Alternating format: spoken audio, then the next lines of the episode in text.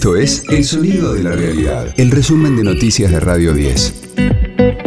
Hoy es viernes 4 de marzo, mi nombre es Martín Castillo y este es el resumen de noticias de Radio 10, El Sonido de la Realidad.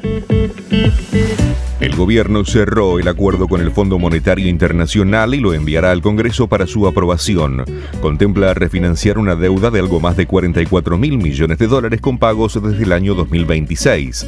La portavoz de la presidencia, Gabriela Cerruti, confirmó que incluye una segmentación de las tarifas energéticas para reducir los subsidios. Los usuarios que dejarán de ser beneficiarios de subsidios al consumo energético en función de su plena capacidad de pago constituyen el primer segmento.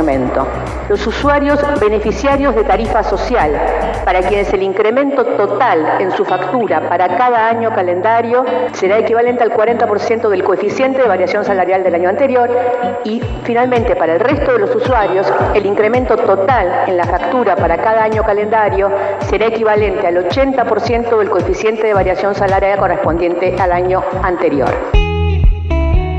Se levantó el secreto bancario y el Banco Central deberá informar quiénes fugaron divisas durante el macrismo. Así lo dispuso la jueza María Eugenia Capuchetti, quien también reclama la identificación de todas las empresas que realizaron transferencias al exterior. Estas medidas se inscriben en la causa penal que investiga el posible delito de administración fraudulenta y malversación de fondos a partir del préstamo stand-by del Fondo Monetario Internacional en el año 2018 se negaron a declarar los seis acusados de la violación grupal en Palermo. Cinco de ellos fueron asistidos por la defensora oficial Carolina Ocampo, mientras que el restante tiene un abogado particular. Alberto Fernández calificó el hecho como atroz, lo que pasó en Palermo con la violación en grupo. Una opositora, presidenta de un partido opositor, que la criticaba a Eli porque él había llamado la atención por un hecho atroz que habíamos visto que es ese abuso y violación de una chica por parte de seis hombres. Y en verdad, lo que él hacía en ese tweet era llamarnos la atención a todos nosotros, porque en algún lugar anida la idea de que los hombres pueden tener como objeto de divertimento a una mujer. Eso es horroroso.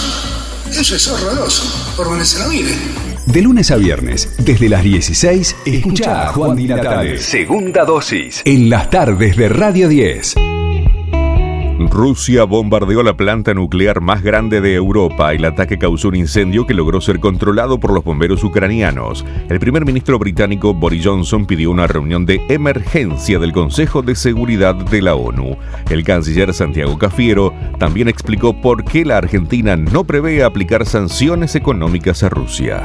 Una interdependencia económica tan potente con Rusia no tiene eh, realmente una, una incidencia con respecto a a, socios comerciales como, como, son otros países con nosotros, con lo cual en, ese punto no, no habría mucho que, que, agregar. Hay una licitación que se hizo anteriormente que no tiene nada que ver con esto, viene de años de hecho la licitación esa, desde el punto de vista también de las sanciones. La Argentina está llamando a la paz. Radio 10, el sonido de la realidad. Turf presentó el video de su nuevo tema Gatitas y Ratones. Es el cuarto adelanto de su inminente octavo álbum de estudio, que recuerda a la música disco de fines de los años 70.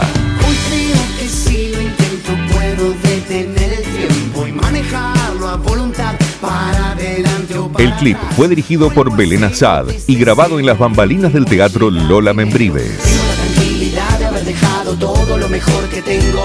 No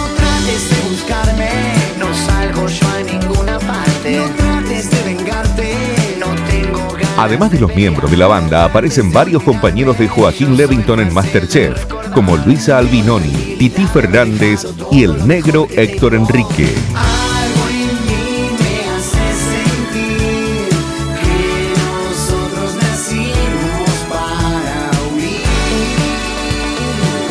Turf tocará esta noche en el patio del Conex, en el que será su primer show del año en la ciudad.